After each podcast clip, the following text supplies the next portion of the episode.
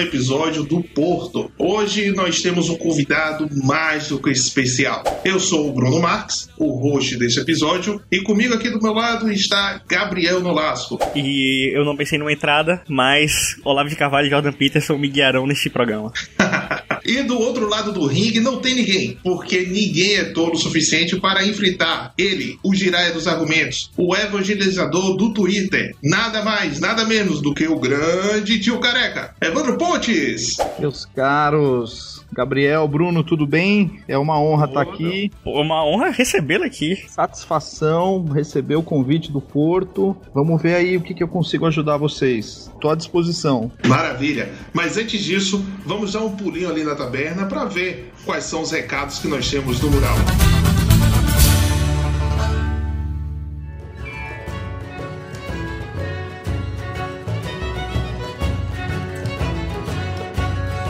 É isso mesmo que eu estou vendo, Gabriel? Nós temos o nosso primeiro patrocinador? Exatamente, primeiro patrocinador. Para você que é de Feira de Santana e está à procura de uma comida típica e regional da melhor qualidade, recomendo aqui o restaurante Novo Bode Cia. Uhum. Com mais de 20 anos de tradição e esmero no trato da culinária nordestina, além de bode, o restaurante oferece diversas opções para os que não apreciam tanto essa carne. Além de tudo, vale ressaltar que o restaurante está com diversas promoções bastante interessantes que vocês podem verificar no Instagram Novo Bode Cia. Além disso, que já falei aqui, o restaurante também é pizzaria à noite e inclusive tem alguns sabores especiais com feitos inclusive com carne de bode, o que é muito interessante e você não vai encontrar em nenhum outro lugar. Então é isso, siga lá o Instagram para acompanhar promoções e para entrar em contato com, com o trabalho do restaurante. E qual é o Instagram do, do restaurante? Novo Bodicia. Maravilha, o Novo Bodicia, a melhor opção para a sua família. Maravilha, para baiano tem que ser assim mesmo. Primeiro a gente começa comendo,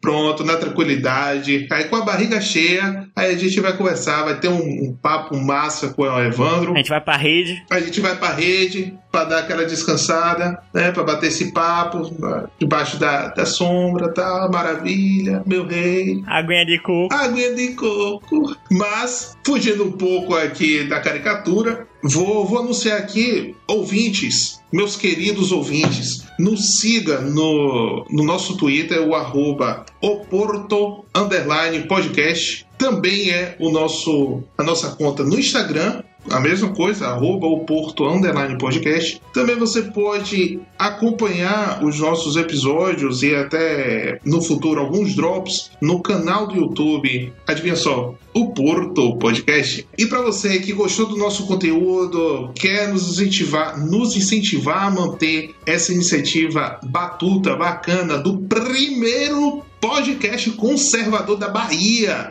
Isso mesmo, nós somos o primeiraço aqui. Então, vai lá, dá um, um, um pulo lá no apoia-se, apoia.se, apoia-se barra o Porto. Lá você pode fazer uma doação, tem algum alguns valores com algumas recompensas. Então, seja um camarada e faça uma bela de uma doação. Ajude-nos a melhorar a qualidade técnica e tudo mais. Sim, sim, lá nós temos as nossas metas, né, os nossos comprometimentos com vocês ouvintes, não é o dinheiro pelo dinheiro, mas assim, para a gente manter aqui essa iniciativa a todo vapor. Eu gostaria também de aproveitar aqui o um ensejo do... e deixar um recado no mural para os nossos ouvintes lá do Discord, isso mesmo, a galera lá, um abraço pro Fled, um abraço pro Serva, um beijo para a Milicianja, essa lindona. Mas o que, eu, gostaria de falar é a galera lá, super bacana, super gente boa, cada um com seu chapéu de alumínio na cabeça,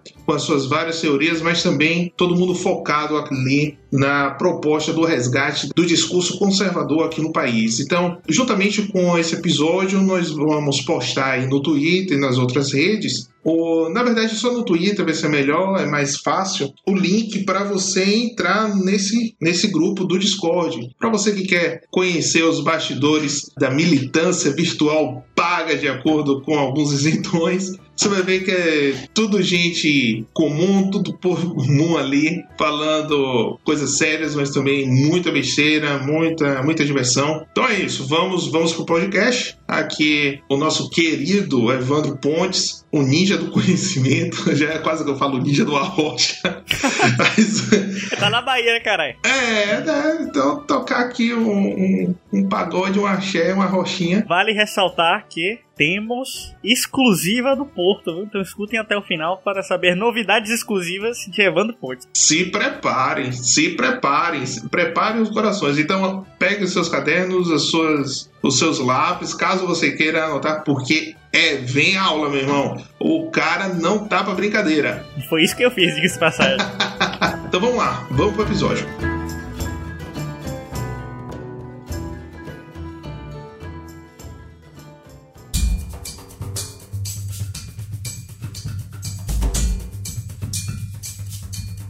A intenção desse podcast aqui é justamente para falar daquilo que uma das coisas mais importantes que, que permeia a nossa, a nossa sociedade, né? agora aqui no Brasil, a nossa situação aqui no Brasil e no mundo todo, que é a tal da, da liberdade de expressão. Porque assim, você tem feito, um, como a gente estava batendo papo antes da gravação, pô, você tem feito um trabalho excepcional, cara, lá no, no Twitter e também nos podcasts, trazendo toda uma, uma gama de informações né, que, que entram em choque, entram em conflito contra a hegemonia né, do, da, da mídia, das universidades e até mesmo de setores do Beautiful People, né?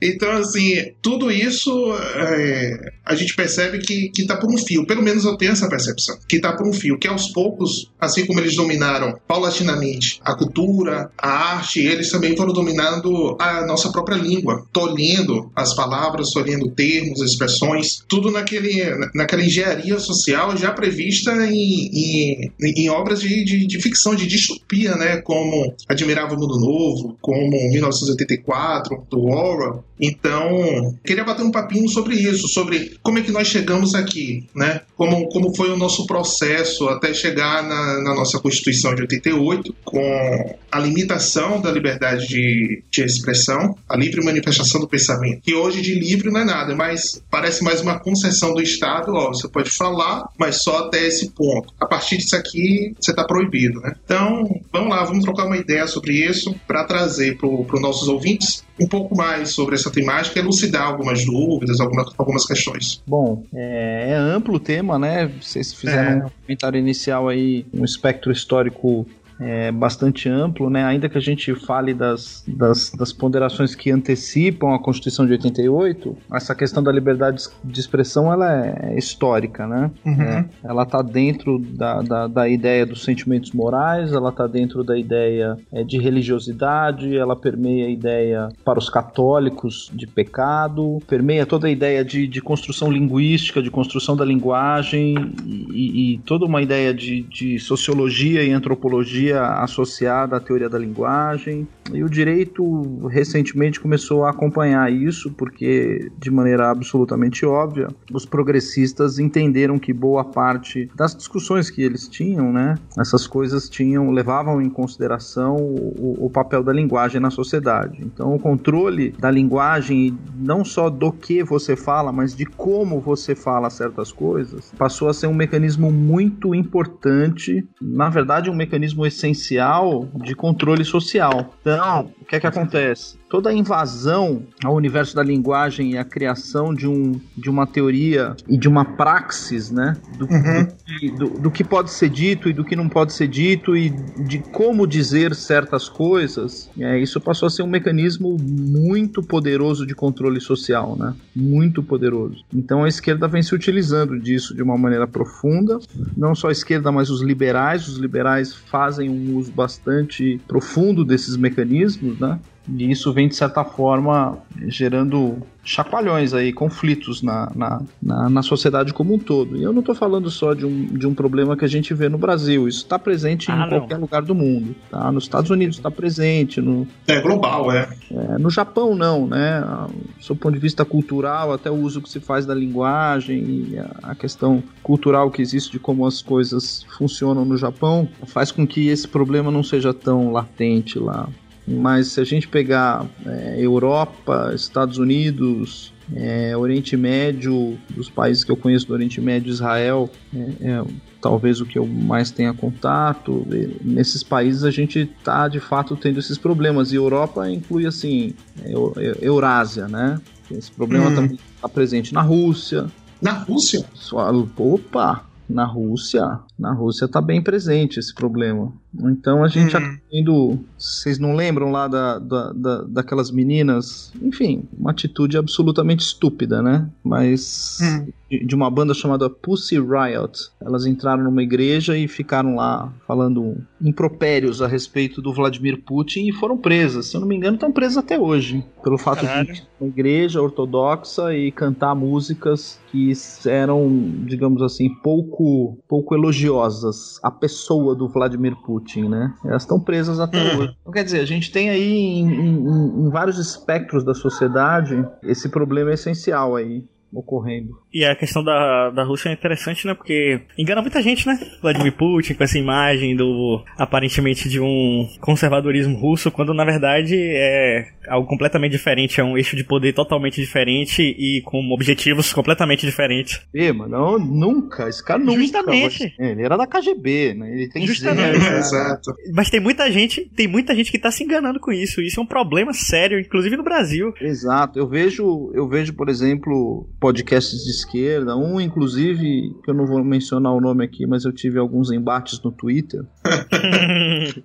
tive uns embates com um podcasteiro da esquerda ali que fez um comentário muito cretino sobre Israel. Um dos propagadores da ideia de que o, o Erdogan presidente da Sim. Turquia é um conservador. Quer dizer, é um cara que não conhece conservadorismo, não conhece a Turquia, não conhece o Erdogan, não conhece Sim. porra nenhuma. Para o cara sair fazendo uma afirmação dessa, é que a afirmação repetida várias vezes, ela passa uma impressão de autoridade, né?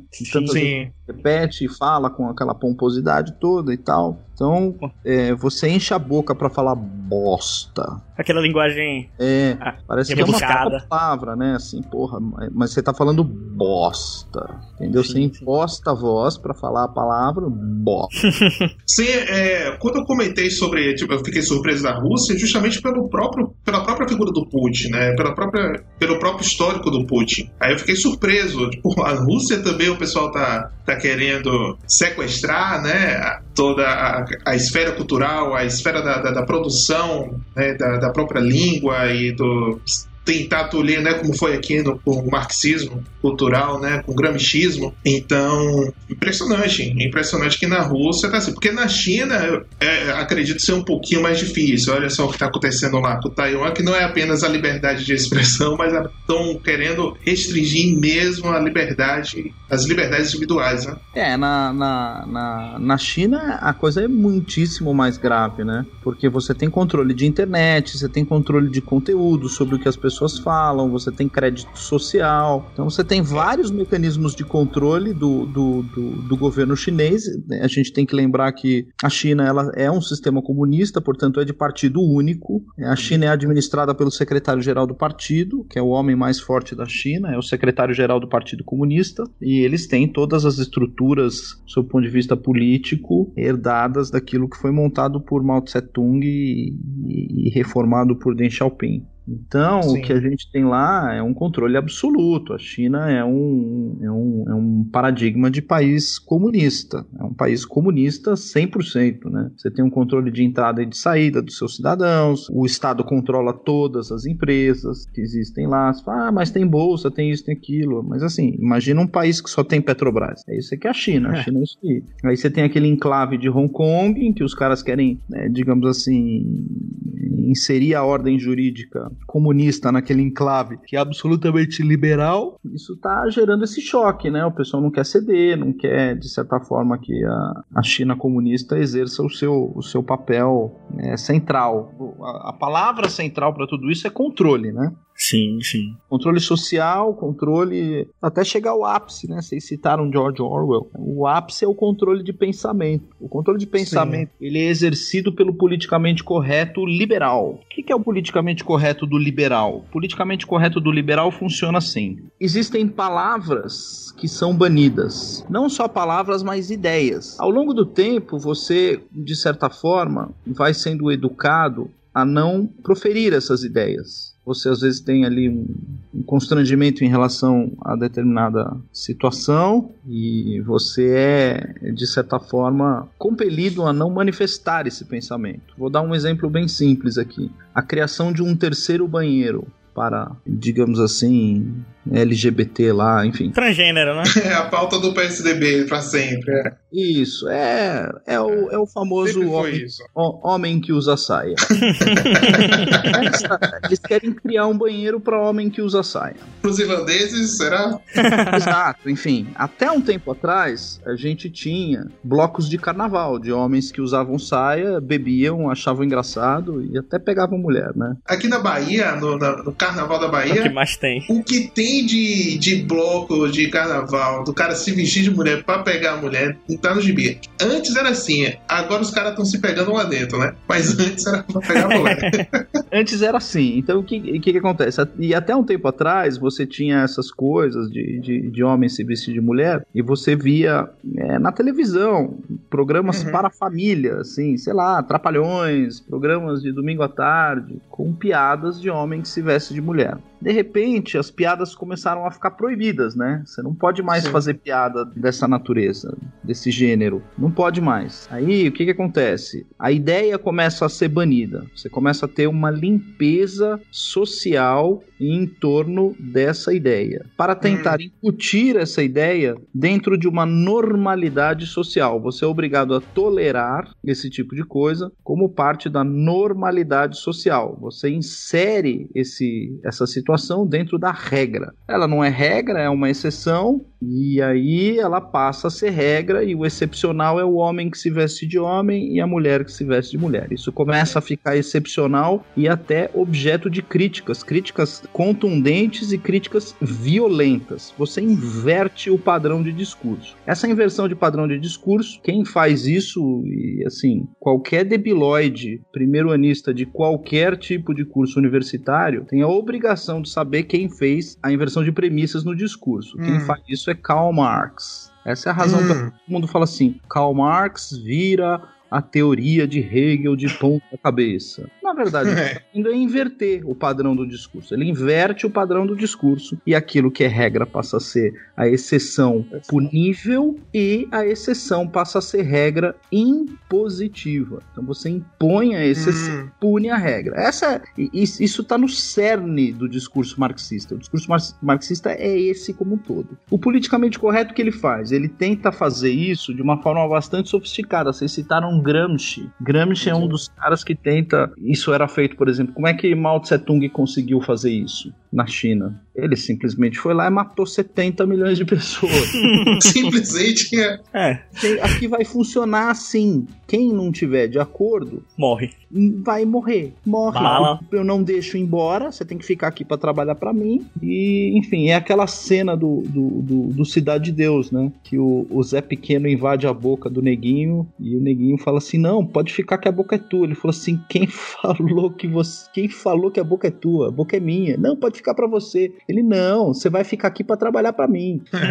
é exatamente o que o Mao Tse Tung faz. O crime organizado e o, e o, e, e o socialismo, o comunismo têm essas, esses valores em comum, né? Eles compartilham esse tipo de coisa com muita frequência. Sobre essa questão da inversão de valores que você falou, eu, eu tô recentemente começando um curso sobre autoeducação do professor Olavo de Carvalho, e na primeira aula que ele faz toda uma introdução, né, sobre a necessidade desse curso e tudo mais, e do COF, inclusive, ele comenta bastante. Não, mas eu ainda não comecei o COF, no caso, ainda não vi o necrológico, mas já tô ciente do que é. Mas nesse curso de autoeducação na primeira aula, ele fala muito sobre o método que foi utilizado no Brasil para a implementação dessa inversão de valores, porque o Brasil é um país sem memória. A história do Brasil, é, ela não tem nenhuma conexão, tem alguma conexão na literatura, mas de resto, a nossa construção do imaginário ela não tem nenhuma base física, por exemplo. Ele, tá, ele dá até o exemplo da cidade de São Paulo, que ele comenta que foi uma cidade que foi destruída e reconstruída diversas vezes, no sentido de que não há uma linha lógica arquitetônica, por exemplo. Então a gente não tem nenhuma base física para construir o imaginário, muito menos a gente tem sinais dessa conexão entre a história passada e a história que a gente está vivendo nesse momento. Então, quando não tem memória, não tem como essas coisas que são inversões absurdas de valores acabam se tornando completamente naturais, porque você não tem o, a, o, a comparação para fazer, você não tem com que comparar para entender que aquilo não é o natural, não é o normal, entendeu? É interessante. É, aí voltando para a questão do, do, do, mecanismo, como é que funciona esse mecanismo para que você consiga obter o, o, chamado, o que eu chamo de controle de pensamento. A gente está na era já do controle de pensamento. Então o que acontece? Eu dei alguns exemplos bem práticos, assim, bem corriqueiros, a questão do banheiro, enfim, tem todo mundo vai ter o seu exemplo aí de, de, de coisas que, de ideias que não deve expressar publicamente. Eu tive Sim. recentemente aqui na Assembleia Legislativa de São Paulo é, um deputado, o deputado Douglas Garcia, que, enfim, estão tentando passar um projeto de lei aqui para a criação de um terceiro banheiro e ele se manifestou na sua condição de parlamentar contra essa ideia estapafúrdia. E durante seu discurso ele é, teria dito que, em certo momento, se ele encontrasse a irmã menor dele, ele ia orientar a irmã menor e a mãe, caso encontrasse um, um homem dentro do banheiro, que elas chamassem a polícia para tentar se. Pra tentar o que é o normal, né? É. é. E aí ele foi punido pelo, pelo Comitê de Ética da, da, da, da Assembleia Legislativa de São Paulo. Ué, mas e a liberdade, a imunidade parlamentar? Oxi. Aí, cara, você bota num. Você bota num vaso branco com água até a metade e puxa um negócio chamado descarga. É, meu Deus.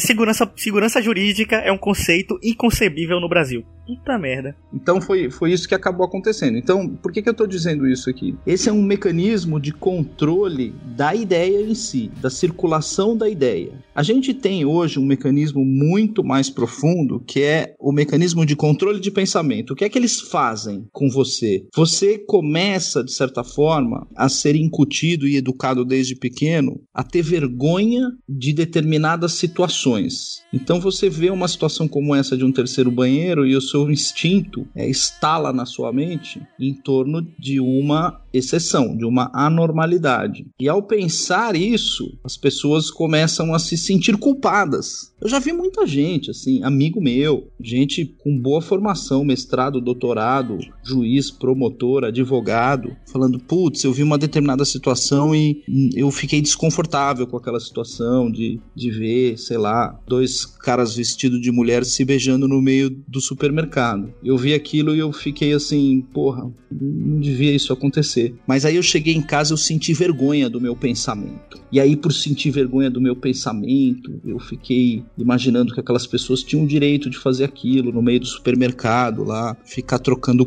cuspe no meio do supermercado, dois caras de bigode trocando cuspe no meio de um supermercado. E eu senti vergonha de achar que aquilo poderia, em alguma situação, ser errado. Então, quer dizer, a pessoa vê a situação anormal, o pensamento da pessoa funciona, a sinapse vai funcionar normalmente dentro do padrão de normalidade que ela tem construído na mente, e ela passa a ter vergonha do próprio pensamento. A própria pessoa se censura naquele pensamento porque ela é condicionada a ter vergonha da ideia que ela tem de que aquilo poderia em algum momento ser errado. Quer dizer, ela não expressa ela pode até passar ali perto e, e, e ver o, os, os, bigodes colando e dar aquele sorrisinho, falar, puxa, que bonita a liberdade, né? Fazer um comentário bem hipócrita, assim. Mas no fundo ela tá pensando, que porra é essa?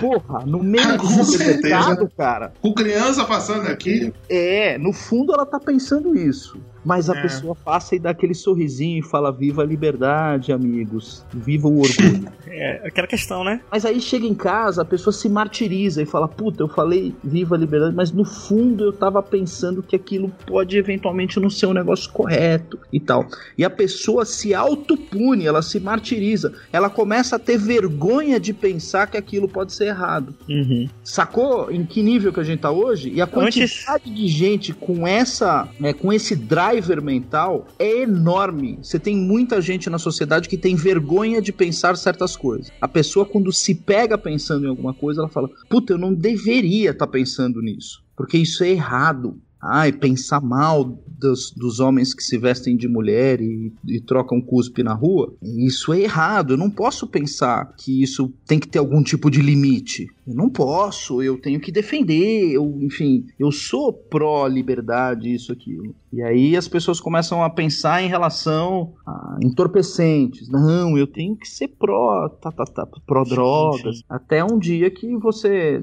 enfim, tá andando na rua e a pessoa tá ali esquentando uma colherzinha, enchendo um seringa e tá, enfim, fazendo uso de um, um entorpecente ali no meio da rua. Eu já vi. Então... Andando com a minha esposa, pessoa ali fazendo uso do entorpecente da colherzinha no meio da rua. Caralho, velho, pesado. Falando assim, não é que eu tô falando que a pessoa pô, fez isso no matinho escondido, atrás da moita. Não, cara, mas numa escadaria. Não, não tem mais a vergonha ali, né? O constrangimento público não existe mais. Né? Isso, aí as pessoas vão passando do lado e assim, nem olham, age como se aquilo fosse normal. Nem... completamente natural. Ninguém chega lá e abre a mão e dá-lhe uma bolacha no meio da cara de um cara desse. Fala, rapaz, vai se tratar, sai daqui do meio da rua, cara. Sai daqui, cara. A pessoa fica, não, mas é, porra, é uma pessoa que sofre, doente e tal, parará.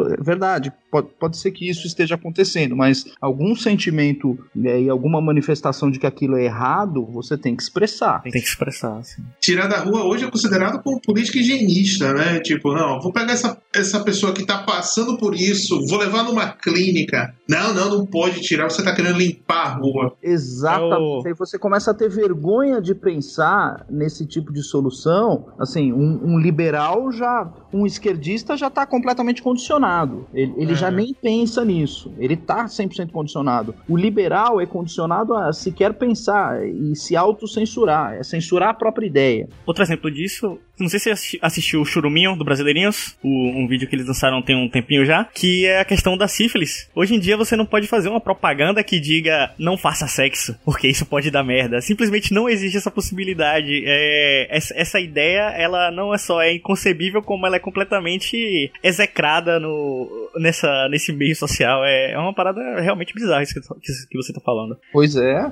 pois é, cara.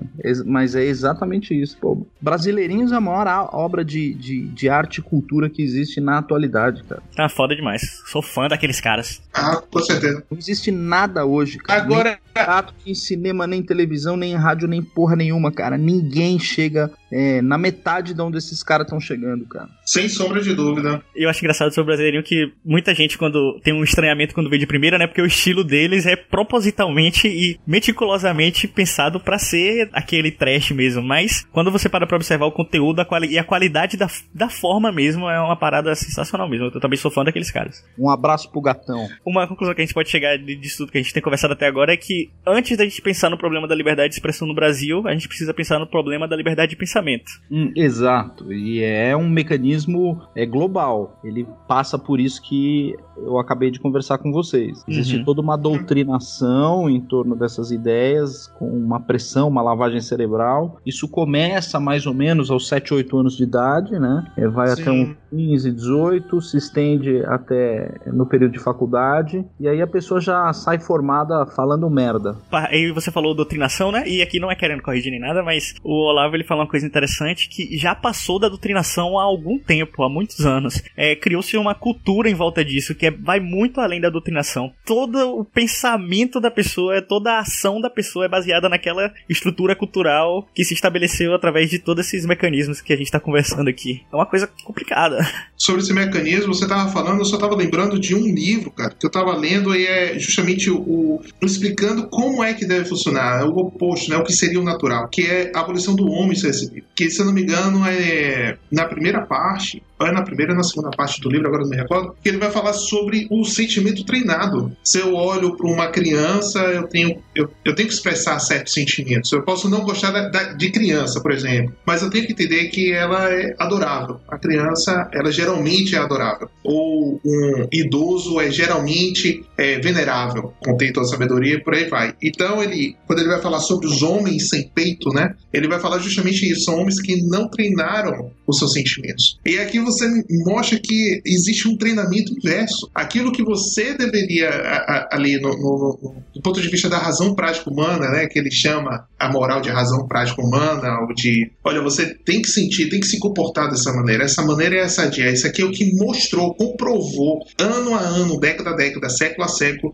foi comprovado pela existência humana de que você tem que sentir, se sentir dessa maneira em relação a tais e quais fatos. Você foi mostrando, trazendo né, essa, essa informação desse mecanismo de controle do pensamento, ele cria ponto de vista revolucionário, ele cria uma outra moral. Não pela uma razão prática, mas pela vontade revolucionária, né? Pelo simples ímpeto de querer transformar, em, como o seu grande idealizador Karl Marx, transformar a sociedade como está, né, os sentimentos como os sentimentos como devem ser treinados para um, um, um outro uma, um outro prisma, né, em 180 graus na revolução. Né? Então, muito interessante isso que você disse sobre esse mecanismo, porque a gente entra até na, na área da, da liberdade de expressão com a moral, entrando no, no, no no conflito entre a liberdade de expressão com a ofensa, já que eu estou treinando meus sentimentos, pô, eu não concordo com a cena, por exemplo, pronto, em uma, uma, festividade aí de rua, tinha dois caras em cima de um ponto de ônibus jogando dejetos um no outro. O famoso tweet do nosso, nosso excelente presidente da república.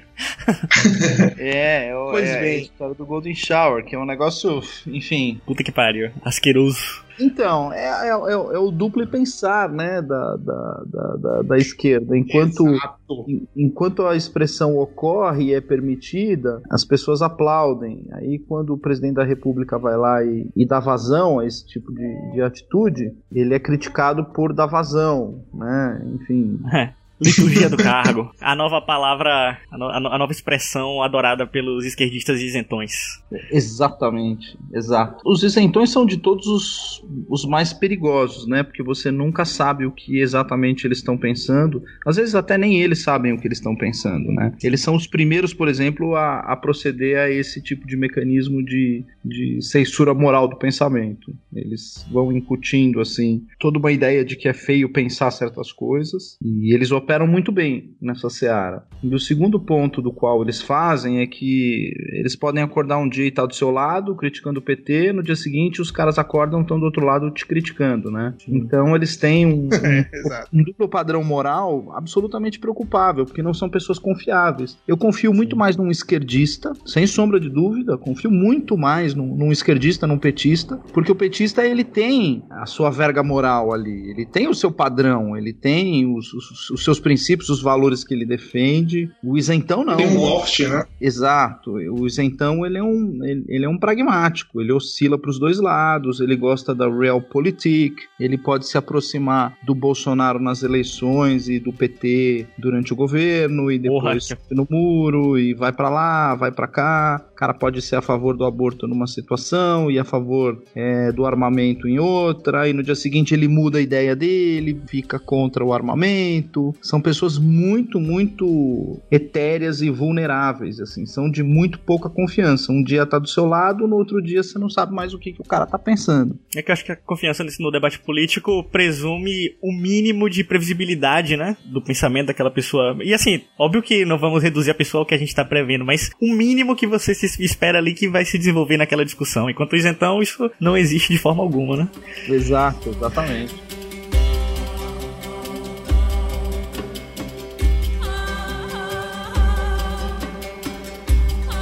Eu sou um pleno defensor da liberdade de expressão. Eu acho que não tem que ter restrição nenhuma ao discurso. Nenhuma, nenhuma mesmo. Pegar os Estados Unidos. Sim. Não, é mais profundo do que os Estados Unidos. Oh. Os Estados Unidos você ainda tem umas restrições, né? Você tem algumas coisas lá que são verdadeiramente discurso de ódio e etc.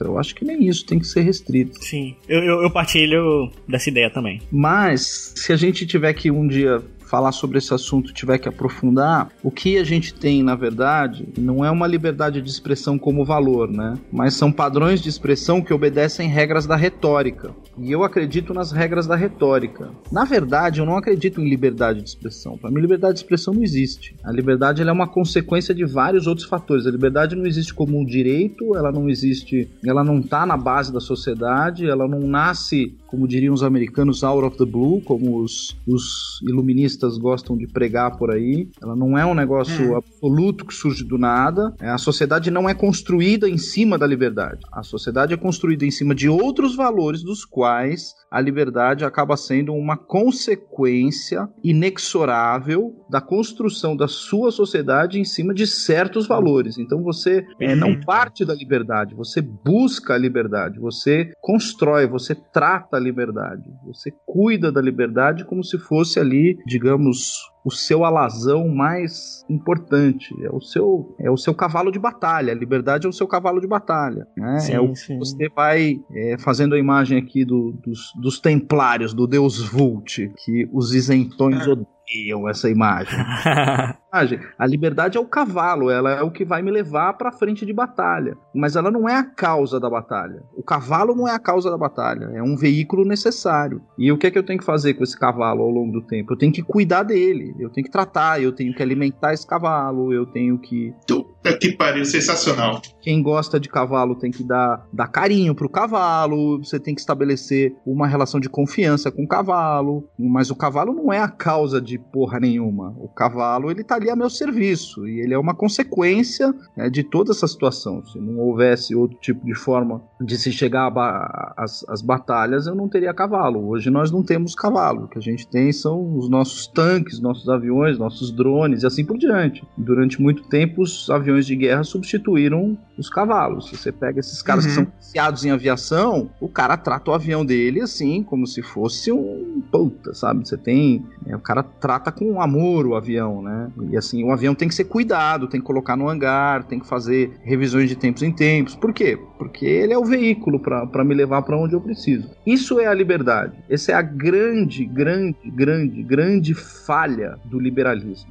Clássico do neoliberalismo. É tratar. Hum a liberdade como se fosse um direito natural, como se fosse alguma coisa pronta na natureza, que você vai lá e você tem a árvore da liberdade, você colhe aquilo e você desfruta do jeito que você quiser. Um pouquinho de leitura de Bíblia já teria dado um norte melhor para pessoas com esse tipo de pensamento. Certos frutos não se colhem, certos não se mexem, não se tocam. E então, para que você possa compreender o que é liberdade, você tem que compreender outras coisas. Vou fazer uma hum. pergunta para vocês. Querem ver como uma coisa é curiosa? Diga aí. Tudo isso que eu tô falando é uma profunda falta de conhecimento do que é o movimento iluminista e o movimento liberal. Quem é o pai do liberalismo na o... cabeça deles que ensinaram aí do liberalismo econômico? Não, Adam Smith, é Adam Smith, é. Adam Smith. Segundo os nossos professores de história extremamente não confiáveis. Mas eles estão corretos. O problema é que eles não leram Adam Smith para poder explicar o que o cara tá falando. Quer ver, uhum. ó? Qual que é o livro mais famoso do Adam Smith? Riqueza das Nações, é isso? Isso, An Inquiry, An Inquiry to, the, to the Wealth of the Nations. Um ensaio sobre a riqueza das nações. Esse é o livro mais famoso de Adam Smith. Nesse livro uhum. mais famoso de Adam Smith, ele está na base daquilo que o pessoal chama de um governo global, da globalização, das trocas sem limite. Quer dizer, é o bastião do antinacionalismo por excelência. Não é isso aí? Eles ensinam pra gente? Sim. Só que na capa tá escrito riqueza do quê? É, Nações, é. caralho. Então a coisa mais importante pro Adam Smith é a formação de um sentimento nacional. É da soberania nacional. É. Exatamente. Se eles tivessem lido a caceta do livro, eles não repetiriam essa besteira. Por é. over and over and over again. É, o que a gente escuta muito é que Karl Marx, ah, o Karl Marx bebeu de Adam Smith, né? Ele foi lá na fonte e aprofundou os ensinamentos de Adam Smith. É isso que a gente escuta sobre Adam Smith, sobre a, o, o, ponto de vista marxista. Exato, isso no Capital, né? Porque o, o Marx tem vários, várias fases na sua vida, né? É, Sim. Sim. Esse é o Marx economista. O Marx é como a Barbie. Ele tem várias roupinhas. a minha filha tem Barbie e ela de vez em quando ela compra a Barbie economista, a da Barbie da praia, da Barbie, sei lá, da Barbie alpinista, da Barbie ah, tipo...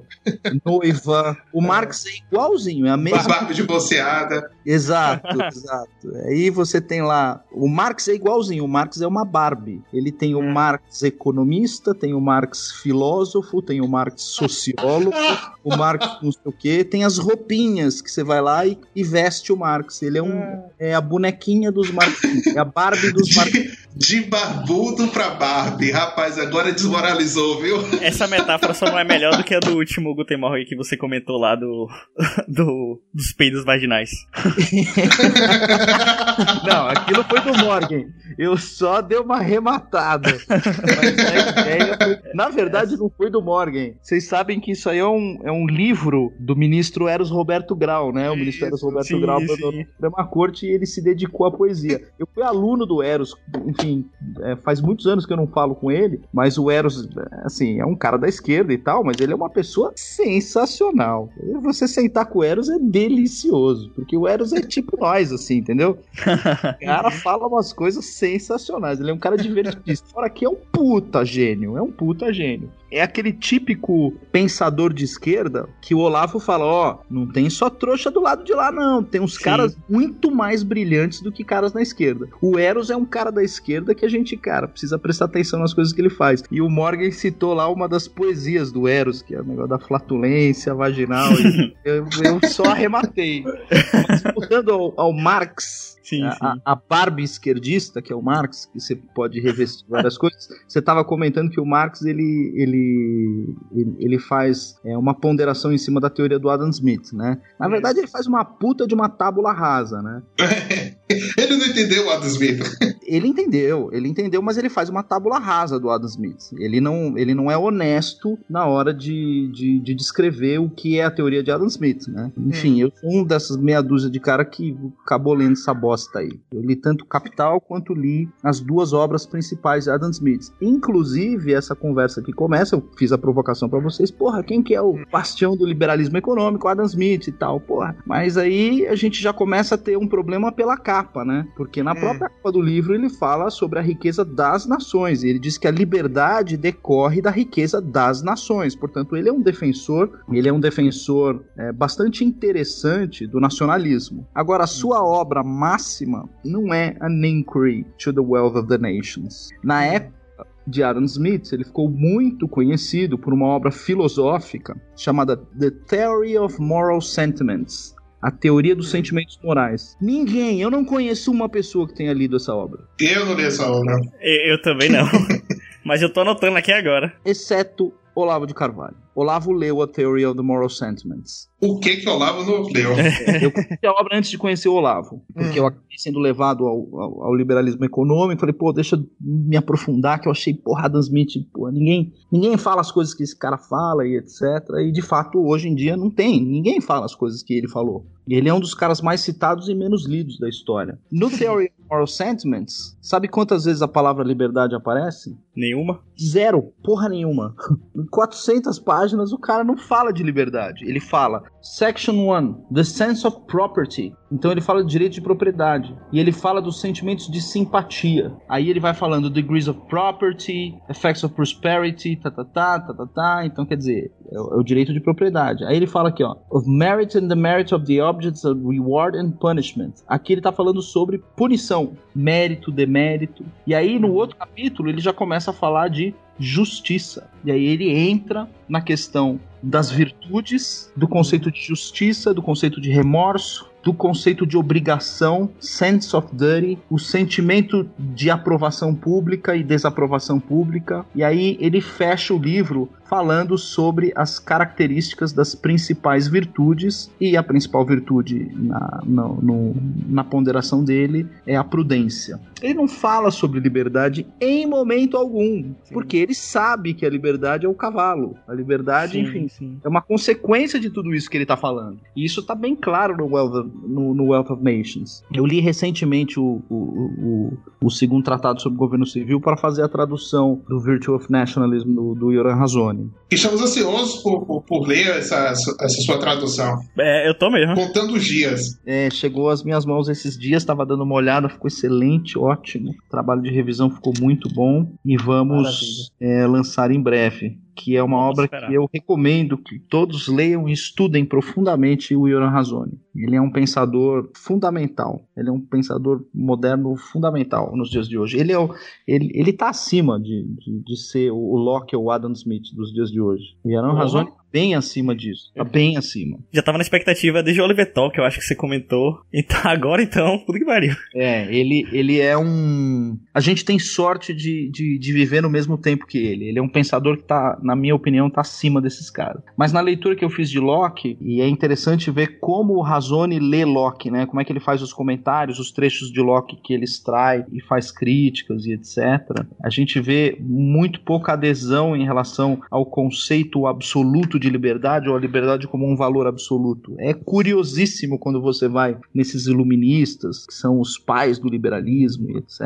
É, um outro que eu acabei lendo e, por incrível que pareça, eu gostava, gostava não, gosto muito né, das, das obras econômicas e de filosofia dele, que é o Ludwig von Mises. Né? O Mises, porra, é, é, ele tem obras. O Human Action, para mim, é um, é, um, é um negócio fenomenal, é fantástico. O Mises é fantástico. Mas ele tem um livro que ele soltou em começo de carreira chamado Liberalismos foi escrito é. em alemão, traduzido para o inglês. No plural. É, do inglês para o português. Tem uma versão ruinzinha, uma tradução ruinzinha da, da editora do Mises aqui no Brasil. Mas enfim, dá para se ter uma noção do conceito de liberalismo do Mises, que é completamente diferente do conceito de liberalismo do John Locke. Completamente diferente. Então, esse liberalismo que a gente tem hoje de, de enxergar a, a, a liberdade como valor absoluto, como base, etc., é uma coisa uhum. que vem do fim do século XIX, mais precisamente início do século XX para cá. Isso aí não tem nada a ver com aqueles liberais lá. Então, por que, que eu tô falando tudo isso?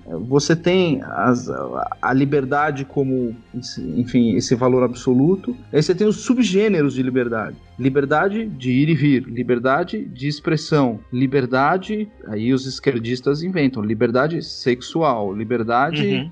sei lá, tem as liberdades dele lá, enfim, liberdade de fazer. Liberdade de, de, de fazer golden shower.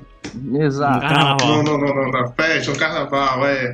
Agora, deixa eu contar uma coisa. Rapaz, eu tô me sentindo, eu tô achando que eu tô ouvindo um podcast. Eu não, não esteja gravando um podcast. Tamanha essa aula que eu vou ter que ouvir, reouvir e aprender tudo de novo. Mas assim, esse seu, essa sua, essa metáfora, essa metalinguagem utilizada para falar sobre a liberdade e você falou do cavalo e de cuidar do cavalo, de cuidar de, desse instrumento. Caramba, é, hoje a gente vê que não estamos cuidando do cavalo, que na verdade é o cavalo da revolução dos bichos, praticamente, né? Que ninguém está se importando com, com, o cavalo lá, se podendo para manter. Mas, é assim, verdade, eu não tinha o... pensado na revolução dos bichos, é verdade. não é verdade? E acaba morrendo o cavalo. Opa, dei spoiler. Mas assim. Quantos anos tem esse livro, cara? Já é. passou já o. E aí, cara, agora a gente passando pro subgênero liberdade de expressão, né? Uhum. O que você cola na expressão? Porque o que, que são as formas de expressão? As formas de expressão, elas estão imediatamente associadas às formas retóricas. Então, pra gente Sim. saber como é que funciona é, é, a linguagem como um todo, é, muito antes do Napoleão Mendes de Almeida, né? Que são as regrinhas gramaticais, né? Isso é uma coisa curiosa do tempo que eu fiz letras, né? Eu, além de direito, eu fiz letras. Então, uma coisa curiosa que a gente estuda é descobrir como são as gramáticas antigas, né? A gramática latina e, enfim, os, os, os latinos utilizavam muito Cícero e Quintiliano para se formar gramaticalmente, né? Para poder utilizar ou fazer o uso correto da língua. O que, que é o uso correto da língua? É, se você for olhar em Quintiliano ou em Cícero, o uso correto da língua é simplesmente seguir um padrão, um padrão de excelência. Então você chega assim numa determinada situação e você fala, porra, como é que escreve isso aqui, né? Isso aqui tá correto, é gramaticalmente correto. Nesse tipo de situação, falar um pouquinho de regra de latim, né? O que que eu tenho que colocar? Uhum. Ativo ou ablativo aqui? Mas aqui, puta, eu acho que tem uma característica de intransitividade, etc. Você não fica pensando abstratamente como a gente pensa hoje, né? Porra, deixa eu dar um pulinho na gramática e ver qual é a regra que tá lá, né? Como é que usa a crase, né? Isso, a mentalidade do positivista debilóide, né? O positivista uhum. debilóide, ele vai lá e fala: "Ah, eu preciso de um livro para me explicar como é que eu tenho que fazer isso aqui". O latino não tem isso, o latino até pô, meados do século XIX, finzinho do século XIX, era assim, a educação era dessa forma, você seguia um padrão de excelência. Então você falava, porra, por que, que aqui é ablativo e não dativo? Caralho, porque uhum. tá no texto do Cícero. Faz o que o cara fez. Se, se o Cícero fez assim, imita o é. cara, velho. Uhum. Porque ele é um padrão de excelência aceito. Assim, ele uhum. tá padrão de excelência acima de todo mundo. Quintiliano. E aí, a gente podia, é, em grego, por exemplo, que também é um outro, é uma gramática curiosa, né? O grego sequer tem um, um tratadista de gramática, assim como, como teve o, o, latino com Cícero e Quintiliano, né? Os gregos, como é que eles faziam? Eles estudavam discursos de Demóstenes. Então eles falavam, não, aqui está o perfeito. Esse é o grego perfeito, não tem erro aqui. Então o que, que os uhum. caras faziam? Exatamente aquilo que vocês falaram no começo do pod que o Olavo estava levantando. Quer dizer, eu estou tentando desabrochar e explicar o que é que o Olavo quer dizer com as coisas que ele é, nos transparece. Essa falta, digamos assim, de um, de um manancial cultural gera esse tipo de coisa. Ignorância. Uhum. Você não sabe nem controlar a sua própria língua. Você não sabe usar, você não sabe ter um controle sobre a sua própria língua. Porque você não tem um padrão cultural de excelência do qual você pode se escorar na imitácio, na imitácio latina, que não é o plágio de hoje, né? Sei lá, e plagiar. Eu tô falando de imitácio. Uhum. Sim, sim. É seguir, é, é a mimesis, é a mimesis, é seguir um padrão de excelência. Tem que ter um modelo, né? É, ele inclusive fala naquele curso de educação que eu citei, que a primeira coisa que você tem que estabelecer são modelos para justamente isso que você tá falando, é, que você almeja chegar naquela qualidade de escrita e tudo mais. Ele até fala que você tem que pensar, é, você tem que usar, esse, descobrir esses modelos através da ideia, tipo assim, eu gostaria de ter escrito isso. E aí, onde é que a gente acaba chegando? Agora a gente chegou no lance da censura. Porque na Roma antiga você não tem censura. Se você for dar uma olhadinha nos, nos grandes tratados de gramática, na verdade, os grandes tratados de, de, de, de gramática antigos, eles são tratados de retórica. Então o cara vai ensinar para você a arte retórica de Aristóteles, né? Tecne retorique do, do, do Aristóteles. Ou mesmo o orator do Cícero, que são textos sobre o bem escrever, como você escreve bem, né? E, uhum. e, dicas e estruturas e etc. Na retórica aristotélica, por exemplo, ele vai te ensinar como é que você monta um discurso, quais são as ocasiões nas quais é, o discurso é demandado. Então você fala sobre o passado, sobre o presente, sobre o futuro. Como é que funciona um mecanismo, como é que funciona outro, como é que o discurso tem que começar. E dentro desse discurso, você pode, de certa forma, encaixar uma série de ideias e conteúdos válidos. Então você não tem uma censura ou nem mesmo um conceito de liberdade de expressão. O que você tem é o uso correto da língua e o uso correto da técnica para transferir ideias. E você não tem censura sobre ideias. Você pode transmitir quaisquer ideias que façam sentido, sejam ideias aceitáveis e ideias lógicas. Então, o que é o que, que o aristotelismo e o conservadorismo nos ensina nesse tipo de coisa? Eu não preciso de uma regra constitucional de liberdade de expressão. O que eu preciso é aprender a escrever, cacete. É isso?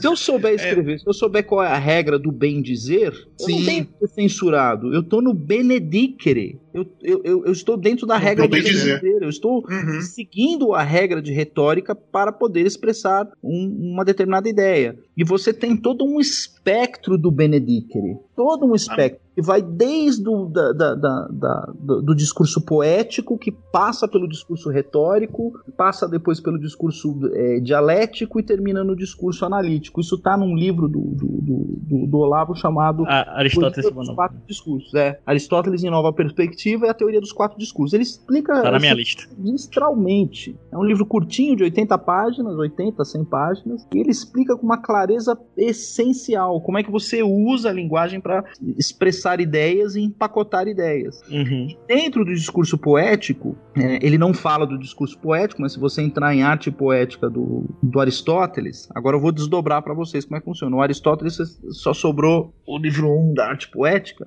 mas você tem todo um espectro da poética que vai desde o gênero baixo até o gênero mais elevado da poética. O gênero baixo ele começa no satírico, que é a poesia invectiva. Uhum. O que é a poesia invectiva? É a poesia do insulto. Ela é essencialmente a poesia do, do da ofensa. Então você Olha, tem toda uma regra de como ofender uma pessoa. Você tem toda uma regra de como mandar alguém tomar no cu. Não é uma coisa que faz assim, aleatoriamente, na rua, no trânsito. Então acho que é seguro a gente dizer que Olavo é, a, sabe disso com toda a maestria possível.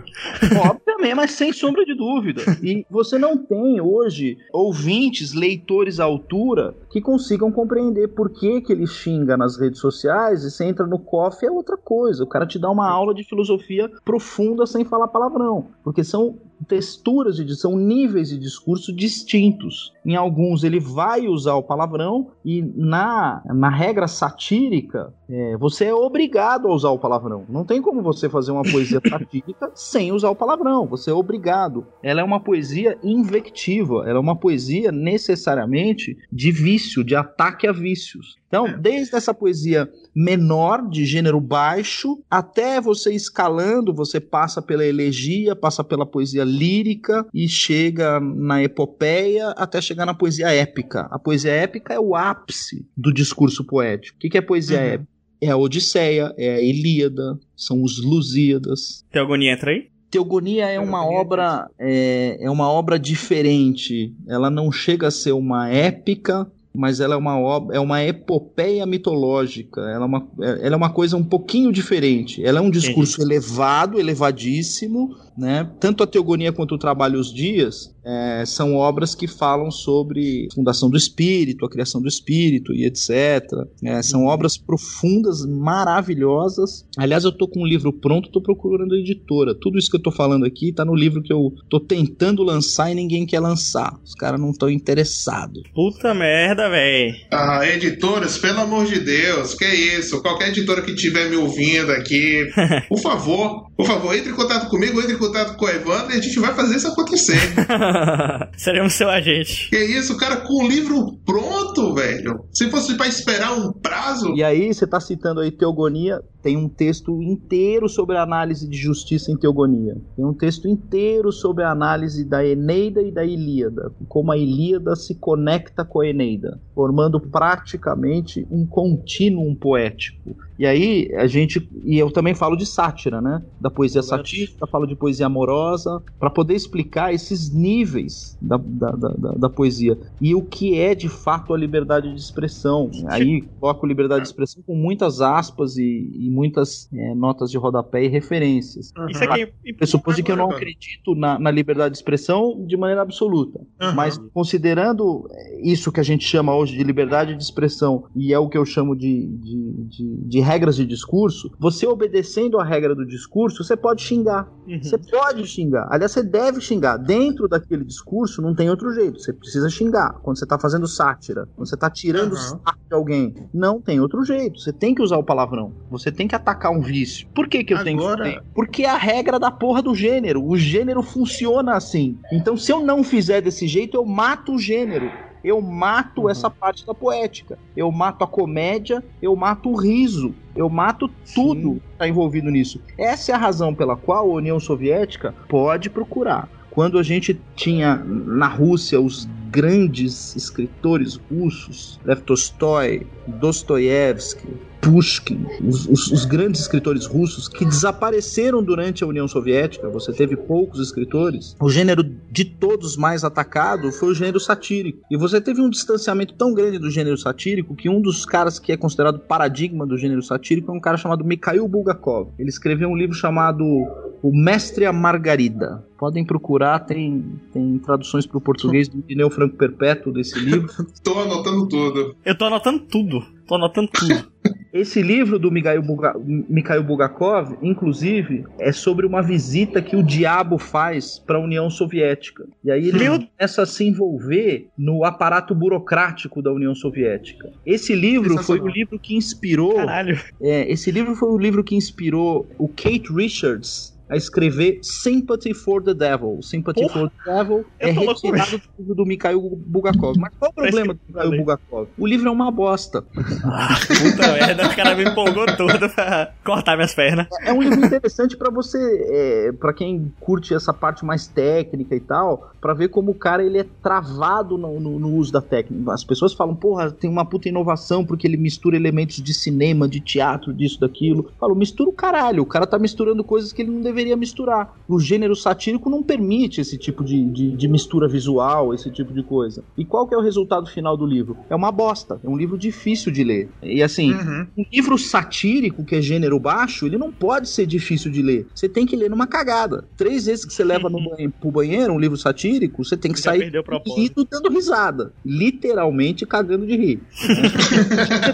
Ele tem essa característica da leveza. Da leveza Sim. e é, de, de te atrair para dentro do livro livro. Quando o livro é bom, você fica atraído, você não, não consegue parar de ler, né? Que é o caso, por exemplo, do, do François Rabelais. O, o Rabelais que escreveu Gargantua e Pantagruel, eu tô relendo agora, já tô no finzinho do, do, do, do Gargantua. Pô, é um livro que você não consegue parar de ler, porque o cara fica tirando sarro o tempo inteiro, ele fala muito palavrão, ele faz umas hipóteses muito malucas que você não consegue parar de ler, você dá risada o tempo inteiro, cara, você fica igual um bobo, assim, né? É, e tem uma passagens de, de rir alto, assim, né? Por exemplo, tem uma passagem do livro em que ele começa a descrever técnicas de como limpar a bunda. E aí ele chega à conclusão de que o melhor instrumento para se limpar a bunda são os chamados papéis de advogado e pasta do advogado. Ele vai Puta que pariu. da profundidade, da capacidade de absorção de merda. ele vai fazendo descrições minuciosas, assim, cara. Ele fala um processo absorve a merda e deixa a merda toda impregnada e tal. E a bunda fica muito limpa quando você passa um processo na bunda. Ele vai falando. que Maria do Rosário não escute isso. E, pois é, cara.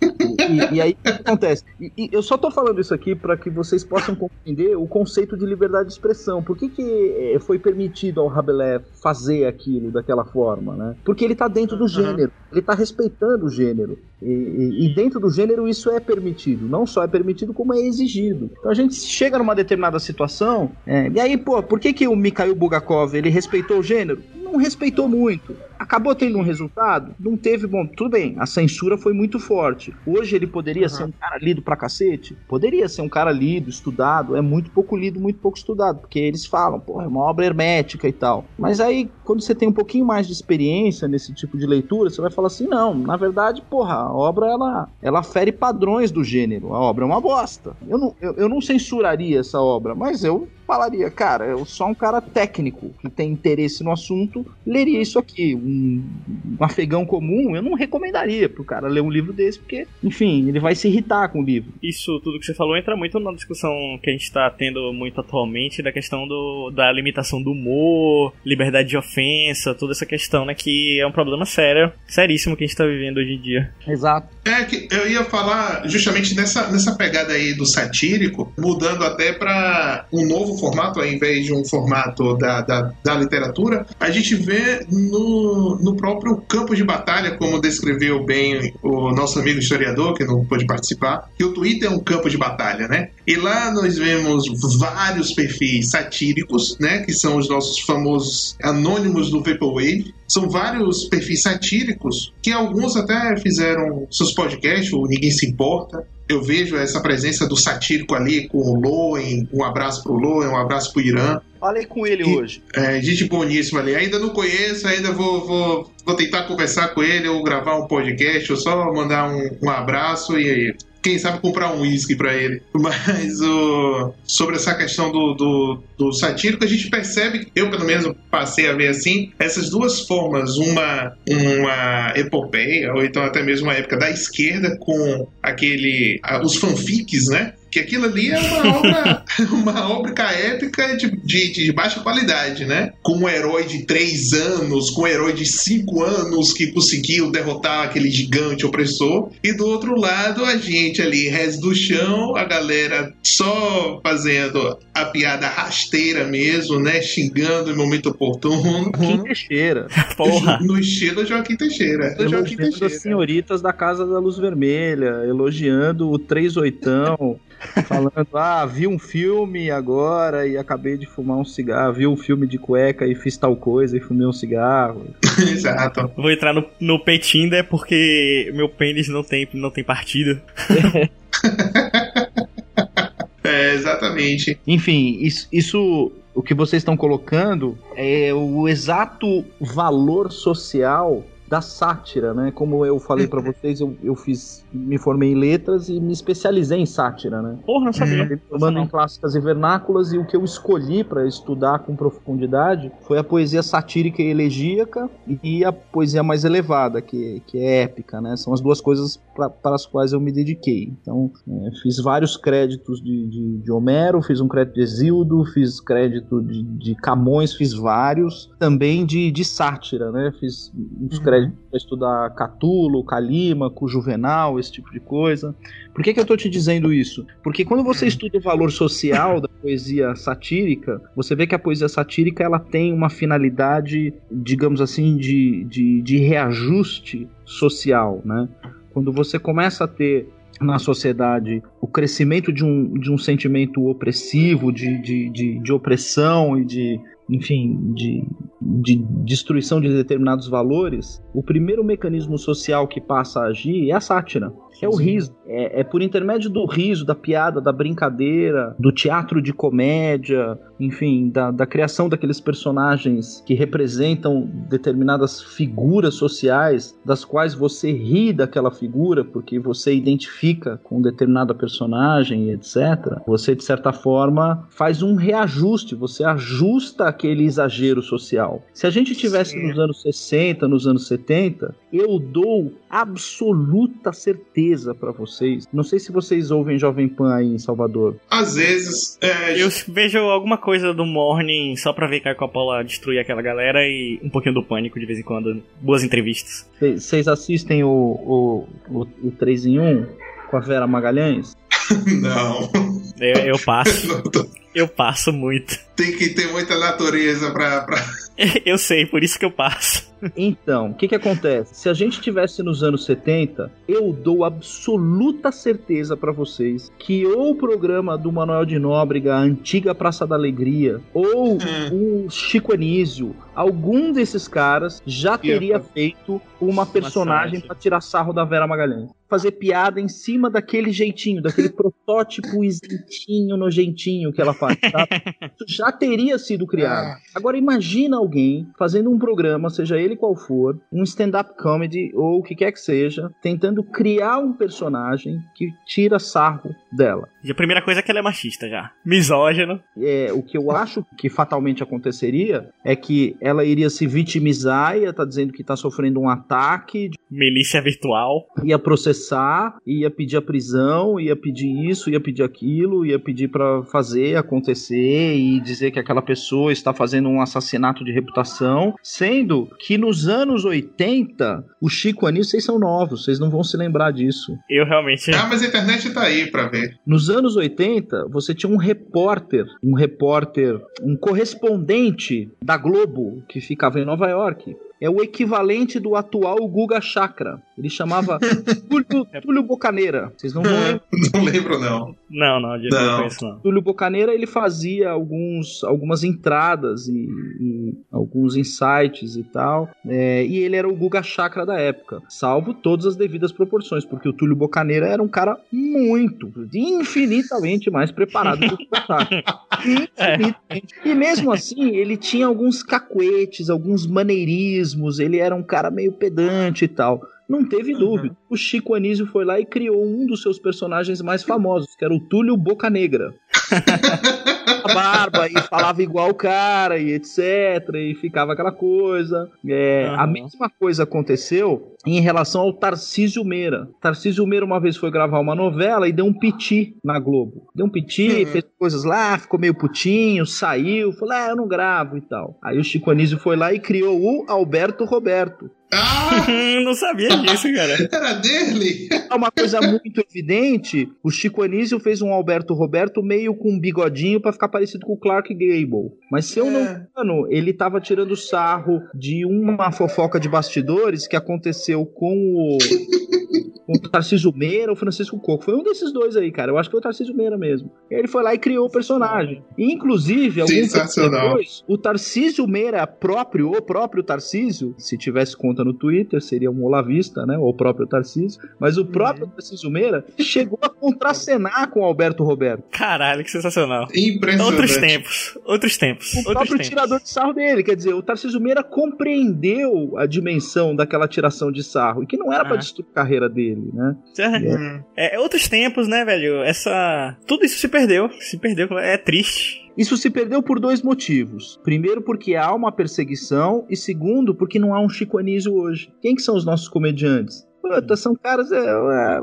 Danilo Gentili. Mas o cara não tá. da Sonsa, é. tá, cara, não tá. Ele não tem. Ele não tem um. um... Não, não tem a genialidade de Chico, não tem. Sabe, não tem 3% do talento do Costinha, do Zé Vasconcelos, desses caras. Então, por onde passa a liberdade de expressão? A liberdade de expressão, ela passa por você conhecer o discurso e formar bons quadros para o exercício do discurso. O discurso é prático. Então, enquanto ele é praticado, você com bons quadros, você consegue desenvolver esse tipo de coisa. Quem são os uhum. nossos uhum. quadros hoje? É o Joaquim Teixeira, se eu não me engano é alguém que mora lá em Bragança e tal, é o vô Joaquim Teixeira, o perfil no Twitter. Sim, sim. E você é, tem sim. ali um ou outro cara que consegue, de certa forma, criar alguns padrões e etc. Tinha um cara, o, o, o Marco Luque, né, tentou entrar nessa onda aí de criar personagens, etc. Puta, ele tá muito, muito, muito aquém do Chico Anísio. Ele, ele, ele ainda não tem o domínio completo. Tá indo por um, por um caminho, ele é esforçado, ele, ele tá tentando, tá, tá. E eu acho que tá no caminho correto. O pessoal do Caceta foi um dos últimos, né? Sim. O pessoal do Caceta e Planeta foram os caras assim, foram um dos últimos a, a, a fazer o famoso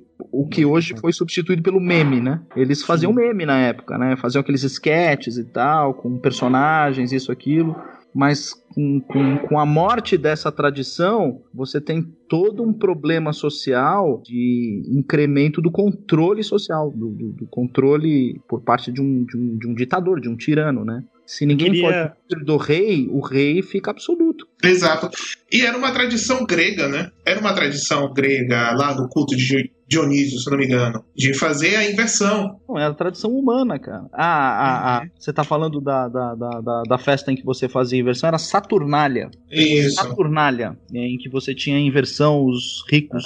O mendigo era rei, o rei era mendigo, o homem era mulher. Exato e se fazer exagero dessas figuras, né? Era, eram as saturnálias humanas em que isso aí acontecia. Mas é, é muito além disso, é, você tinha todo o, você tinha até um cargo na corte, né? Durante um bom tempo, que era o cargo do, do bobo Sim. da corte, é, que inclusive é retratado no, no, no, Hamlet de Shakespeare, né? Você, porra, você tem que não tem nada a ver com ser ou não ser, né? A passagem que ele fala é, que ele pega um crânio e ele começa a declamar é a passagem que ele tá no cemitério e aí o coveiro que faz o papel do clown, que faz o papel do, do bobo da corte, uhum. ele começa a conversar com o coveiro e o coveiro é uma cena até engraçada. O coveiro fala umas merdas, você dá uma risada assim. E aí o Hamlet fala: pô, mas esse coveiro é foda e tal. E ele começa a rir e aí ele chega pro coveiro e fala: e aí, coveiro, quem que é esse cara aí? Ele fala: esse aqui é o Yorick. Aí o Hamlet começa a chorar porque ele fala: pô, o Yorick era o bobo da corte, esse cara que me criou. Uhum. Eu, na verdade, assim, pô, ele tinha um puta respeito pelo pai dele, porque eu, a, a, ideia do Hamlet é a relação dele com o pai, né? Sim. Mas ele fala da relação fraternal que ele tinha com, com, com o bobo, com o palhaço da, da, da, da da, da, corte, né? E aí ele faz, puta, essa passagem é maravilhosa, quando ele começa a falar sobre o, o Yorick e o valor do, do, do, do, clown na corte, né? E ele falava, pô, esse cara fazia um papel importante de fazer a gente rir, de, de relaxar, e de enxergar a nossa pequenez, né? Então é por intermédio do riso que a gente acaba é, despertando para certos vícios e corrigindo, né? Rearranjando o rumo da sociedade. É, o riso destrói o poderoso, né? Exato. E aí, exatamente, exatamente. E se você respeita a regra do riso, você, você de certa forma, tá montado no cavalo da liberdade. A uhum. primeira coisa que você vai fazer para imprimir a censura é acabar com, com o discurso satírico. Alguém já ouviu falar de palhaço na China? já, já, eu já vi, eu já vi o palhaço da China, a comitiva do PSL que foi lá, um monte de ah. palhaços que foi lá. Tiveram que importar, né? poesia satírica nos tempos de Hitler, você nunca vai ouvir falar desse tipo de ah. coisa. Alguém já ouviu falar do cara que tirava sarro do Stalin na União Soviética? você não vai ouvir falar. Ninguém vai nunca ouviu falar desse cara. Exato, porque assim, é, a, a, a primeira forma de você fazer um controle social é fazer com que a sociedade não, não ria. Não ria dela mesma, inclusive. Tira, não, não, não consiga tirar sarro. Hum. Então, quando a gente fala dessas questões de liberdade de expressão, por aí que a gente faz. A gente teve uma notícia muito dura, não sei se vocês acompanharam no Twitter, o, o, o Spotify ele vai mudar os seus termos e condições para ah, excluir podcasts que ah. são subidos no seu sistema e que violam as políticas, as novas políticas, caso o Spotify identifique o chamado discurso de ódio ou harassment, etc, etc, etc. Então você vai começar. Vamos fechar o porto. É, fudeu. Terceiro programa. Acabei de conversar. Falei com o Irã hoje, não sei o que e tal, porque eu falei com ele exatamente sobre esse, sobre essa medida do Spotify, né? Uhum. Ele falou: Ah, cara, puta que pariu, cara. O, o, Ninguém Se Importa vai ser um dos primeiros que os caras vão pegar. É. Pô, com certeza, cara. Eu falei assim, cara, foi exatamente num, num pod, é, se eu não me engano, no Ninguém Se Importa, que eu falei, cara, daqui até o fim do ano isso vai acontecer. Acho que foi, foi, foi lá mesmo. É. Até o fim do ano vai acontecer isso. Os caras vão começar a censurar podcast. E, enfim, tá lá. Aconteceu hoje. Foi por isso que eu falei com ele. Então, pô, a gente fez um percurso enorme aí para falar de liberdade de expressão. Eu nem passei por outras coisas daquele, daquele paper que vocês me mandaram. E... Que paper, rapaz? Aquilo ali é papel de advogado. Deixa eu só fazer uma pergunta, Evandro. Esse, esse, essa questão do livro que você tá escrito, isso aí é exclusiva do Porta? do, de, de, qual? Do, do livro que eu. Que já tá pronto aí que você tá procurando a editora e tal. Exclusivo Primeira do vez. Puta merda, caralho. Ô, oh, rapaz, que Tô, honra. Estou lisonjeado. que honra. Vamos lá, pessoal. Quem conheceu uma editora aí, quem conheceu o pai, fazer que nem o, o Loen, né? Tipo assim, você que tem um pai, que tem um tio, que tem, um, que tem uma editora, entre em contato com o Evandro, pelo amor de Deus. Excelente. Estou muito super bom, muito bom, e, e, eu queria fazer também a recomendação, não sei se você conhece, Jessicão Feminista. É uma página satírica também, tem no Instagram, tem, acho que tem no Twitter também, que é bem engraçado. Recomendo. Pegada Joaquim Teixeira. Inclusive, eles têm uma piada interna que eles querem se pegar, o Joaquim Teixeira quer pegar ela, uma coisa assim, é, é massa, é engraçado.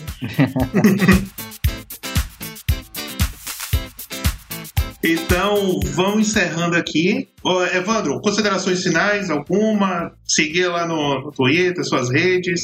Algum recadinho? Não tenho, não tenho merchan, não tenho vaidade com essas coisas. Até porque, né? A gente vai, vai fazer propaganda dele é o contrário, na verdade. Se quiser seguir, segue lá. Se não quiser, também foda-se. Fica à vontade, todo mundo tem liberdade. Você pode seguir depois unfollow.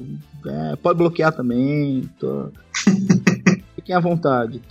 Rede... Fiquem livres, né? Para se... É, é rede social só no Twitter mesmo, é a única maneira de me achar. Não tenho nem LinkedIn. Eu detesto uhum. social. A única que eu abro exceção é o, é o Twitter, mas não tenho Facebook, não tenho Instagram, não tenho nada disso aí. Hoje, também de que serve a rede social, né? A gente cria uma rede social, os caras vão lá e, e, e bane a gente, enche do bem, aí depois censura, depois tira por sete dias, um mês. Pra que tem rede social hoje em dia?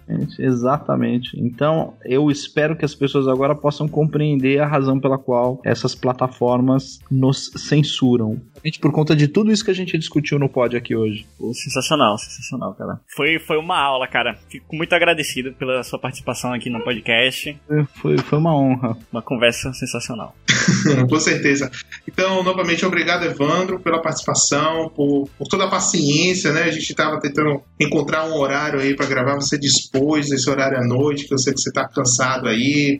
É, que eu vou, eu vou gravar um na sequência agora. Porra! Eita lasqueira. Então, não vou adiantar aqui. Obrigado, pessoal, pela paciência também de, de nos ouvir até aqui o final. Paciência não, né? Ouvir o tio Careca é um, uma maravilha, é uma delícia de se ouvir, né? A sapiência desse homem. É uma coisa impressionante. E agora eu fiquei triste, triste de verdade, por esse seu livro ainda não estar publicado, porque eu fiquei realmente muito curioso. Em pouquíssimo tempo, em pouquíssimo tempo. Tenho certeza absoluta. É tudo nosso. A gente já tá indo pegar.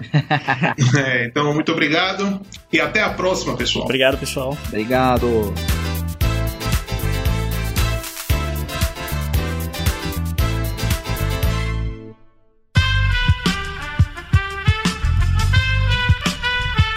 Este podcast foi editado por Aerolitos Edição Inteligente.